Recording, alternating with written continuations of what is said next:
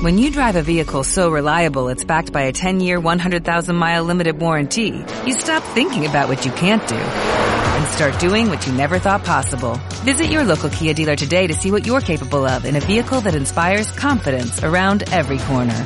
Kia, movement that inspires. Call 800-333-4KIA for details. Always drive safely. Limited inventory available. Warranties include 10-year 100,000-mile powertrain and 5-year 60,000-mile basic. Warranties are limited. See retailer for details. ¿Es bueno entrenar en ayunas? ¿Estamos adaptados para ello? Tan solo llevamos 3 millones de años y 850.000 generaciones adaptándonos a ello.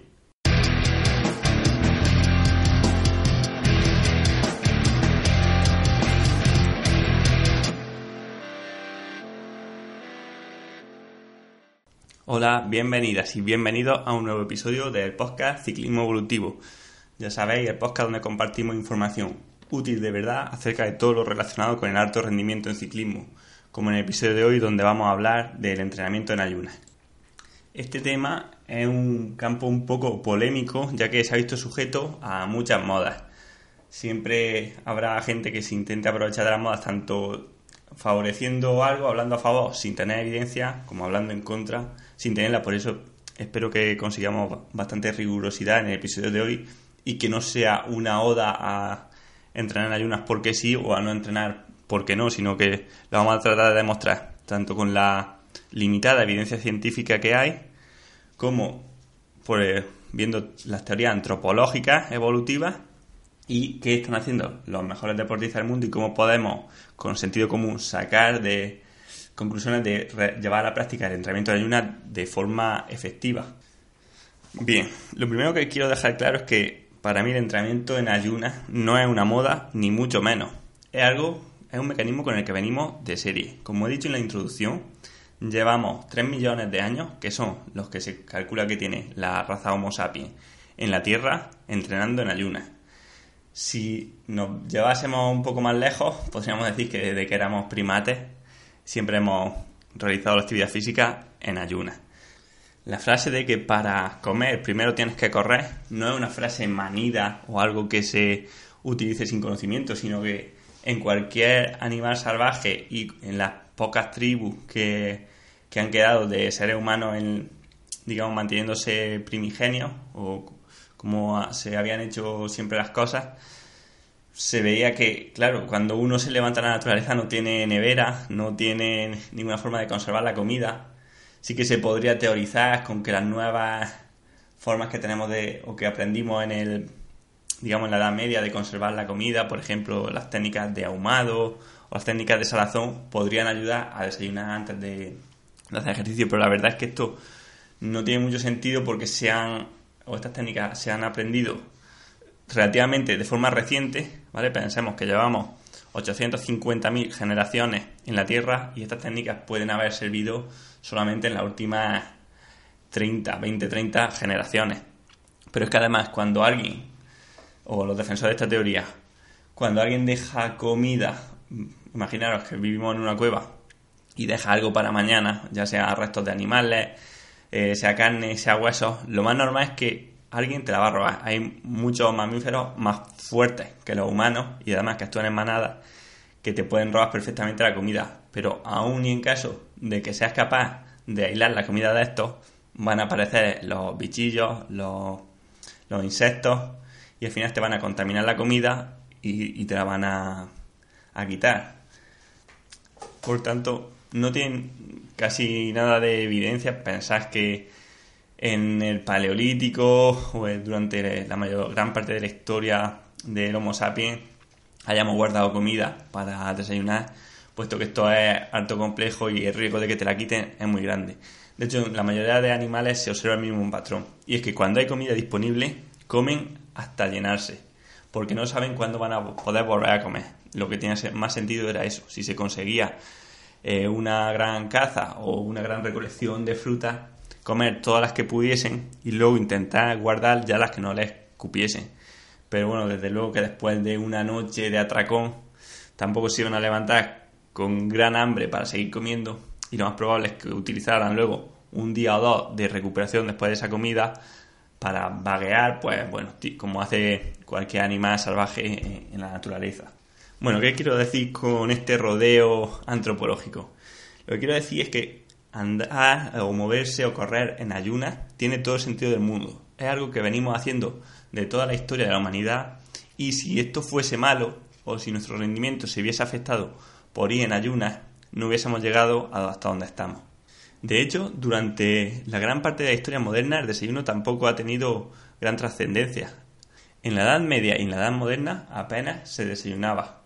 Los niños generalmente tienen poco apetito por las mañanas, pero van cambiando este hábito eh, actualmente porque les inculcamos que desayunar es muy importante para su desempeño intelectual, pero si por ello fuera, no lo harían. De hecho, la gran importancia que se da al desayuno nació en el siglo XX ya, gracias a la publicidad y estudios científicos, bueno, pseudo, muy pseudocientíficos, realizados, sobre todo financiados por la industria de los cereales, que a su cabeza podremos encontrar la empresa de Kellogg's. No me voy a extender mucho más en el podcast en esto. Eh, podemos encontrar artículos de fines revolucionarios que nos hablan bastante bien de, de esta historia, de la importancia reciente del desayuno. Lo que sí que quiero que quede claro es que esa importancia que le damos ahora a desayunar es algo que ha aparecido muy recientemente y es algo mucho más social o mental que fisiológico. Ahora bien, todo ha cambiado de forma radical. El bombardeo al que estamos expuestos ahora, sobre todo hace 5 o 10 años, con desayunar, eh, que si no desayunamos, nuestro rendimiento intelectual va a caer, nuestro rendimiento físico va a caer. Nos han bombardeado con mensajes de que era peligroso, de que nos podíamos marear si no desayunábamos. Este bombardeo que hemos sufrido durante pequeños hace que inconscientemente tengamos grabado a fuego en nuestra cabeza que hay que desayunar, que desayunar es vital y que sin el desayuno no vamos a llegar a ningún lado. Y sinceramente el desayuno no tiene nada de, mágico, ni para lo bueno ni para lo malo tampoco. Es ¿eh? una comida más. Desayunar no te va a hacer daño, pero tampoco te va hacer mejorar tu capacidad de concentración. De hecho, sí que si sumamos los pros y los contras, puede ser que sea perjudicial como ahora vamos a ver. El principal problema del desayuno a nivel de la salud y por el que creo que realizar trabajo en ayunas sale es productivo o al menos con el estómago vacío es fisiológico.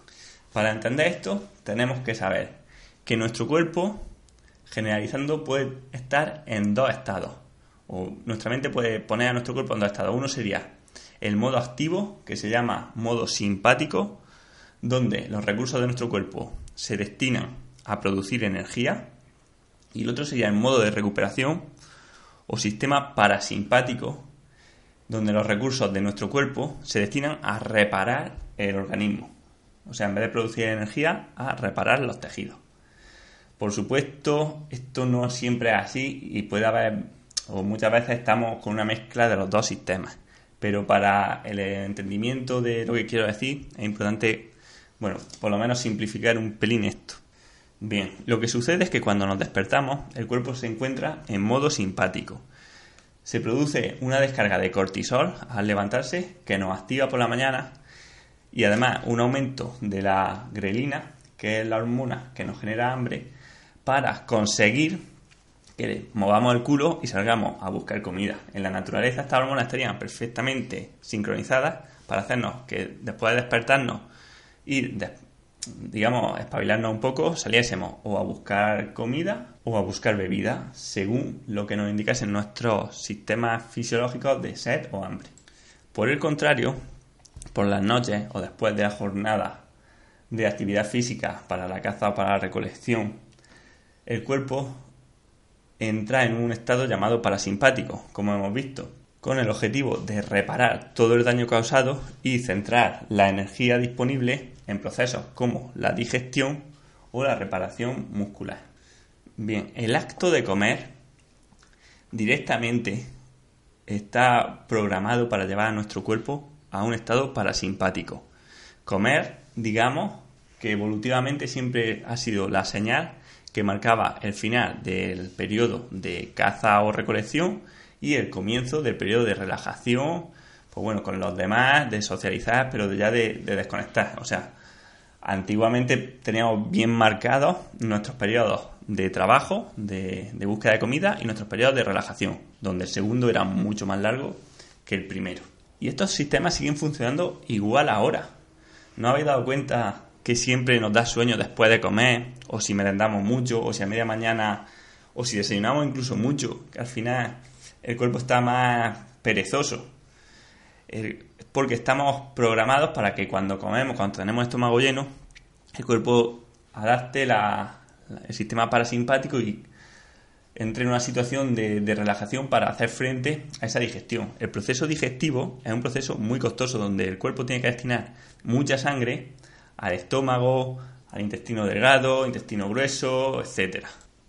Cuando salimos, por tanto, a hacer deporte recién comidos, estamos volviendo a loco a nuestro sistema, ya que de estar en un estado parasimpático, un estado donde necesita la energía o necesita los recursos disponibles, la sangre, en el sistema digestivo para, conseguir hacer bien la digestión, le pedimos que también la mande a los músculos para contraerlos. Y si hace calor, también la tiene que mandar a las extremidades para refrigerar, aparte de, por supuesto, mantener el flujo sanguíneo en el cerebro, creando esto una sobrecarga de tareas que hace que el cuerpo tenga que priorizar. Bien, cuando realizamos un ejercicio muy intenso justo después de comer, al no poder satisfacer las demandas de todos los sistemas que debían estar implicados, ¿qué es lo que hace nuestro cuerpo? Vuelve a estado simpático, manda la energía a los músculos, al corazón, a las extremidades si hace falta para refrigerar, paralizando el proceso digestivo. Cuando paralizamos el proceso digestivo, la comida que queda en el estómago o en el intestino delgado, que queda ahí estanca, empieza a fermentar y a producir gases. Estos gases y esta comida en descomposición acaban dañando la flora intestinal y acaban dañando las paredes del estómago, generando que a largo plazo podamos tener problemas como úlceras gástricas o intolerancias alimentarias. Por supuesto, a corto plazo también podemos tener problemas como vómitos, como diarrea y más frecuentemente ardor o gases. Yo creo que aquí todos hemos experimentado lo que es salir a hacer intensidad con el estómago lleno y esa sensación de, de malestar, de malestar digestivo, de tener la comida en la boca y, bueno, que sepamos que esto ya no es solo los síntomas, sino que por dentro estos síntomas vienen porque por dentro algo no va bien. Y lo que no va bien es que estás pidiendo demasiado a tu cuerpo, estás pidiéndole tener la sangre en los músculos y en el estómago a la misma vez. Por tanto, hacer actividad física con el estómago vacío ya no es solo un tema de rendimiento, sino que lo es de salud. Estos mismos problemas gástricos que he comentado pueden ocurrir sin realizar entrenamiento.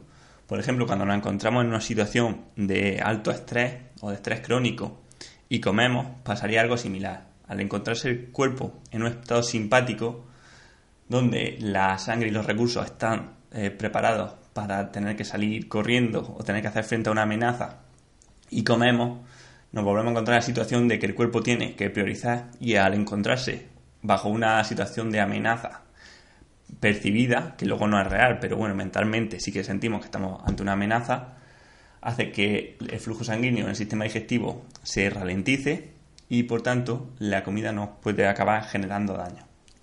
Habréis podido comprobar que no me refiero solamente a que sea óptimo entrenar en ayunas, sino que principalmente lo perjudicial es entrenar con el estómago lleno. O sea, comer y dejar 3-4 horas para hacer la digestión y salir no tiene por qué ser problemático. Pero entrenar en ayunas tiene otros beneficios que voy a describir a continuación. El primero de ellos es la comodidad. Sobre todo cuando la gente que entrena por las mañanas o en verano, que hace demasiado calor para salir por la tarde o salir a mediodía, el ponerse a desayunar, tener que levantarse antes para desayunar y dejar la hora de digestión, o, o mucho peor, como hemos visto, desayunar y salir es muy incómodo. Nos hace perder tiempo por las mañanas y luego nos hace sentirnos mal durante el entrenamiento. Simplemente por la comodidad que supone el poder levantarte y salir con la bici, ya merecería la pena. Pero no es solo esto.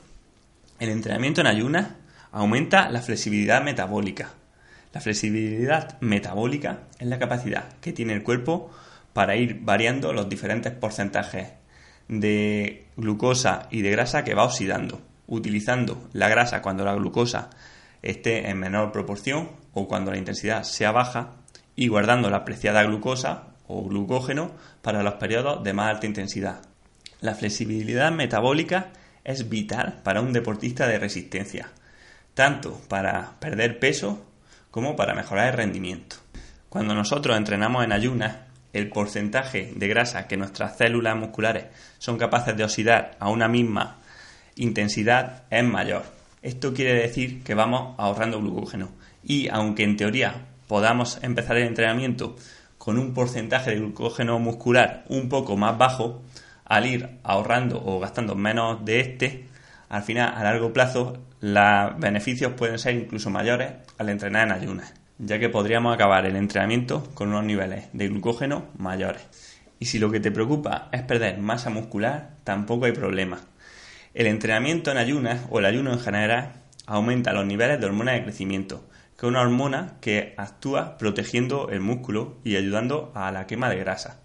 Además, se ha comprobado, como tras un entrenamiento en ayunas, la síntesis de proteínas, o sea, la construcción de músculo que vamos a tener tras el entrenamiento, está aumentada respecto a un entrenamiento normal. Esto quiere decir que, aunque en el total del entrenamiento la pérdida de aminoácidos musculares sea ligeramente mayor, la ganancia eh, posterior al entrenamiento lo va a compensar, siempre y cuando aportemos los aminoácidos necesarios en la dieta. También nos preocupa mucho que creemos que si salimos sin desayunar vamos a salir con los depósitos de glucógeno vacíos.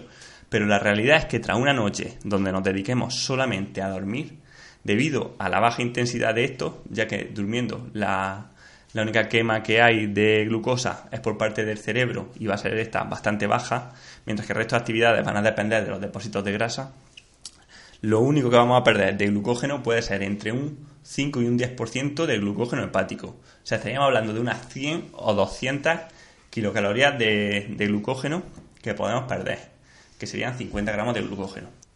Esto es muy, muy poco. Ahora bien, si tuviésemos una competición realmente larga e importante, sí que podríamos eh, conseguirlo muy fácilmente con un desayuno ligero. Y si estos son los beneficios, por supuesto que salir en ayunas tiene problemas. El principal problema que vamos a encontrar a la hora de implementar los entrenamientos en ayunas es que la mente nos va a actuar como un limitador. Por eso vamos a necesitar una adaptación progresiva. Y me explico. Como desde pequeños nos han bombardeado con la idea de que si trabajamos en ayunas nos vamos a marear, no vamos a rendir bien, etcétera, tanto en revistas científicas, bueno, en revistas tipo Ciclismo a Fondo, eh, tipo Sport Life, etcétera, como ahora ya en, las redes sociales, como en la tele. Esto hace que intrínsecamente tengamos el pensamiento o la creencia de que si voy en ayunas me voy a marear, no voy a rendir bien. ¿Vale? Incluso aunque ahora yo os intente convencer con este podcast, seguro que esta creencia tan arraigada es difícil cambiarla. ¿Y cómo se cambia? Pues comprobando por uno mismo. O sea, salir un día un poco y ver, joder, pues, pues no me he mareado al día siguiente ya sale una hora en ayunas y dices, bueno, pues, pues me he visto bien. A la semana siguiente repite otra vez en ayunas y ves que ya puedes hacer una hora y media. Y así vas progresivamente haciendo hasta que llega al punto en el que te das cuenta de que en ayunas rindes lo mismo o incluso rindes más, vas más a gusto que entrenando recién desayunado. Pero esto es algo que, que es muy común que nos pase. Yo me acuerdo la primera vez que salí sin desayunar, llevaba la sensación de que me iba, de que me iba a marear era sería juvenil o así. Iba con la sensación, con el miedo de, uff, no me puedo alejar mucho de casa por si me mareo, por si me caigo, a ver si me, va a dar algo. Y, ya ves tú eh, la, tontería, porque ahora soy capaz de hacer, bueno, yo y cualquiera, cualquier persona, horas, entrenamientos de fondo, entrenamientos de mucha intensidad en ayunas. Incluso, bueno, yo he llegado a competir en ayunas, también tengo deportistas que lo hacen como como forma rutinaria porque se han acostumbrado y sin ningún problema. No digo que sea mágico, pero tampoco pierden rendimiento por hacerlo así. Lo que sí está claro es que necesita unas sesiones, unos días para ir dándote cuenta, ir quitando esas creencias involuntarias que tenemos en la mente de que el ir en ayunas nos va a marear o nos va a hacer rendir menos, ir cambiándola y ir dándote cuenta tú de lo que puedes. Porque aunque alguien te lo diga, tras tantos años eh, escuchando que no va a ir bien, eh, simplemente la mente te va a frenar. Tu cerebro va, va a decirte, cuando estés apretando, te va a decir, eh, es que, que vas en ayunas, eh, cuidado, que vas en ayunas. Y, automáticamente vas a frenar aún sin quererlo, al principio. Hasta que tú por ti mismo te des cuenta de que así, de, de que aunque no hayas desayunado, no pasa nada, de que llevas reserva y de que vas bien. Bueno, hasta aquí los pros y los contras de entrenamiento en ayunas. Si solo escuchas hasta esta parte del episodio, seguramente te equivoques a la hora de implementarlo y te lleves una imagen errónea de lo que es el entrenamiento en ayunas y pienses, joder, Manuel eh, dice que hay que entrenar en ayunas siempre, hay que competir en ayunas, que el ayuno es mágico y que tenemos que ayunar siempre. Bueno, pues, pues no, ¿vale? Si te quedas 10 minutos más, vamos a ver cómo implementar entrenamiento en ayunas para sacar los beneficios y evitar los problemas, porque es que tampoco es oro todo lo que reluce. Si bien es fisiológico, también tenemos que saber que el deporte de alto rendimiento también se puede ver mejorado por cosas que no son exactamente evolutivas, pero que nos ayudan. Vale, por ejemplo, a la hora de implementar entrenamiento en ayunas, sí que es importante que ya sea en entrenamiento o en competiciones, comamos durante la prueba. Aunque salgamos en ayunas y ahorremos glucógeno al principio, sí que es importante que a partir de la hora y media o dos horas, según el nivel de deportista y según la intensidad, empecemos a comer como haríamos normalmente. Eh, que si barritas, que si plátano, que si una parada, una tostada, sin problema, pero sí que el comer durante el entrenamiento nos va a dar ese extra de glucosa plasmática que vamos a necesitar para mantener un poco más la intensidad del ejercicio. No nos vamos a marear si durante un entrenamiento de 3 o de 4 horas no comes nada, pero lo que sí es seguro es que tu rendimiento va a decrecer. No comer antes del entrenamiento no suele ser problemático porque si de la noche de antes o el día de antes ya hemos comido suficientes carbohidratos, los depósitos van a ir llenos. Y entonces eh, por la noche casi casi no se pueden vaciar y por mucho que desayunemos no nos vamos a llenar tampoco más del límite que pueden absorber. Por tanto, ahí no es problema, pero sí que durante el entrenamiento, que lo estamos vaciando ya, además a, a grandes velocidades, pues el tomar carbohidratos de forma exógena, o sea, con la comida o con la bebida, nos va a ayudar a mantener más rato la intensidad requerida. Cuando entrenamos en ayunas, también es muy importante que después del entrenamiento recuperemos el daño generado con la suficiente cantidad de proteína y si al día siguiente vamos a entrenar fuerte, también añadiendo carbohidratos. Aquí puede ser muy útil meter aislado de proteína de suero, ya que va a ser fácil de digerir mientras que aún tenemos el estómago un poco cerrado o sin el flujo sanguíneo suficiente al venir en forma líquida. Y si necesitamos meter carbohidratos, podemos utilizar pues zumos, leches vegetales y si no algo de fruta conforme nos vaya apeteciendo.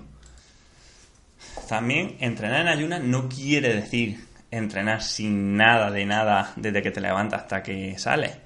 Está permitido, por supuesto, las infusiones, eh, la hidratación o el café según el entrenamiento que tengas. Si vas a entrenar fuerte, no habrá ningún problema en tomar un café, siempre intentando pues evitar a ser posible la leche, o evitar eh, echarle azúcar. Aunque bueno, que si al café se le echa un chorreoncillo de, de leche o un poco de miel, tampoco va a ser un problema. Al final el salir en ayunas no es algo como on-off, donde si ya tomo una cucharada de miel termino el ayuno. Pues no, al final hay, hay un rango. O sea, desde salir en ayunas a salir eh, después de comernos un platazo de cereales, hay muchas tonalidades y siempre cuanto más cerca del ayuno mejor, pero no va a haber ningún problema por tomar algo tan ligero como, como un dedo de leche o un poco de miel en el café, por ejemplo. También que entrenar en ayunas pues no es para todo el mundo ni para todos los días. Si a ti el hecho de salir en ayunas te genera mucha ansiedad, te genera estrés y esto no mejora con, con unos días que pase de transición para acostumbrarte, es mejor que no lo hagas porque el perjuicio que te va a generar ese estrés va a ser mayor que el posible beneficio que tenga el entrenamiento en ayunas. Y lo mismo para gente que sale a mediodía o que sale por la tarde, pues tampoco vamos a dejar todo el día o toda la mañana hasta que tú salgas a entrenar a las 4 de la tarde, por ejemplo, sin comer. Pues no, aquí igual es mejor que desayunes y que luego tome algo a media mañana y eso se intenta pues dejar 3 horas entre la última comida y el entrenamiento. Esto, por ejemplo, es algo que pasa mucho en los, alumnos, pues en los juveniles, en los cadetes, que tienen que salir a entrenar, pues, eh, pues sobre todo en invierno, justo después de, clase. Entonces, ¿qué sería lo ideal? Bajo mi punto de vista, sería mejor comer un bocata bastante grande en el recreo, salir a entrenar recién llegado a casa y luego ya hacer una merienda, una comida merienda más, más potente también. Pero lo que siempre hemos hecho, vamos, que yo también lo hacía así, de comer y además te comes tu carne con patata y, un plato de pasta y salir a entrenar y luego ir por ahí eructando y, con ganas de vomitar, no es bueno a largo plazo porque vamos a generar daño. Al final, con 16 o con 17 años, uno parece que, todo le sienta bien, no siente nada malo porque al final el cuerpo está perfecto y además se recupera muy rápido. Todavía las células de casi cualquier parte del cuerpo y en especial intestinales se regenera a una velocidad muy rápida y parece que no nos genera daño, pero al final todo se va acumulando. Y además es que nuestro entrenamiento posterior se va a ver también perjudicado por, por nuestro malestar intestinal.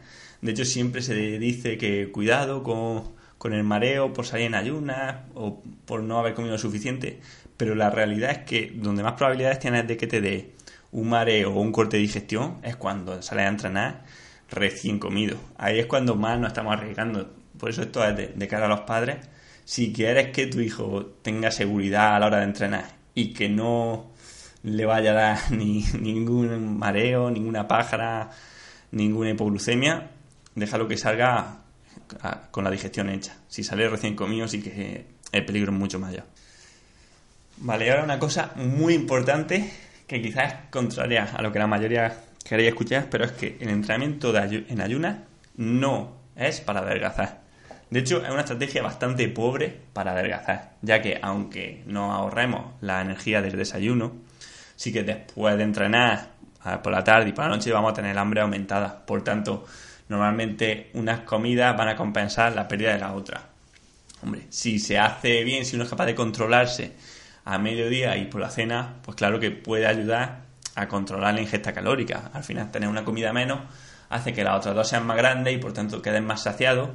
Y puede ser una estrategia cómoda, siempre comer menos veces, para, a mí me resulta más cómodo, pero realmente la evidencia científica de que el ayuno adelgace es muy baja. No yo no lo aplico pensando en adelgazar, sino pensando principalmente en la comodidad.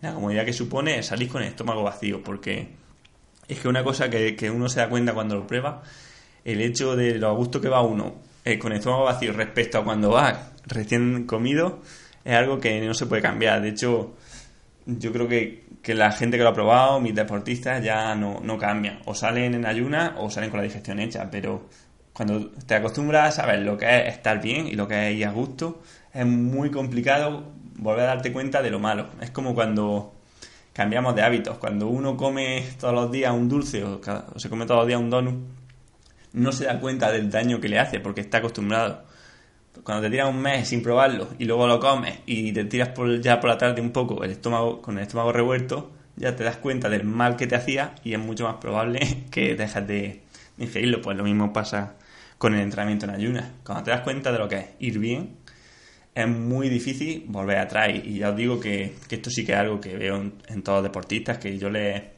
a todos mis deportistas les animo a probar por lo menos el entrenamiento en ayunas, aunque luego ya cada uno entrena a su hora y cada, cada, cada persona a un mundo.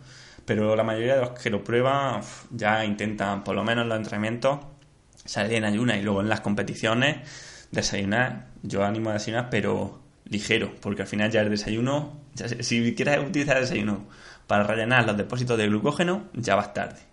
ya en tres horas muchas veces no va a dar tiempo a que la mayoría de carbohidratos pase de, la boca por el sistema digestivo hasta los músculos como forma de glucógeno.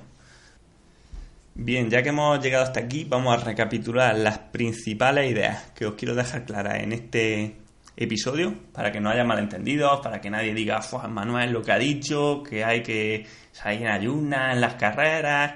No, no, no, vamos a recapitularlo porque siempre va a haber alguien que esté, que quiera sacar las cosas de contexto y esto no es así.